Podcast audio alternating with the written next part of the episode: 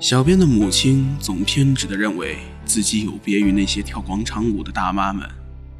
她说：“只要一跳广场舞，人就老了。”她喜欢拉着邻居家的孩子询问如何用互联网浏览器，如何用微信，并一点点地刷起了朋友圈。人到中年，喜欢穿些大红大绿的衣服，显得年轻。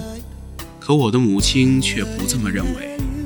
穿的是亚麻布制式流行衣服，染起一头金发，穿起牛仔裤，他认为这才是最新潮的。其实我心里明白，越是想掩盖的，却更加暴露无遗。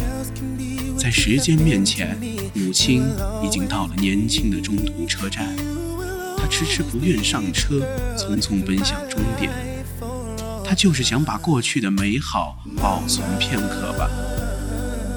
还记得上次清明节和母亲回乡，在人潮涌动的上海浦东地铁车站里，背着包、拉着行李箱、抱着孩子的妇女，穿着制服打领带的白领，听着音乐穿着运动衫的青年男生，上海方言声，外国友人的交谈声。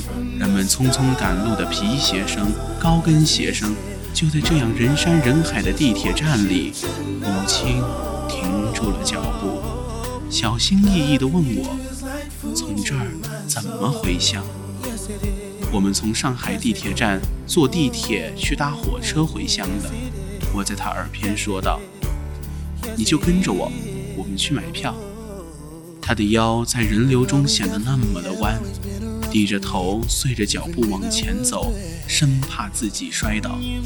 现代化的科技对于我们年轻人来说是一种便利，而对于自己的父母来说，可能变成了一种负担，一种无以言语的沉重牢笼，再也无法逃离。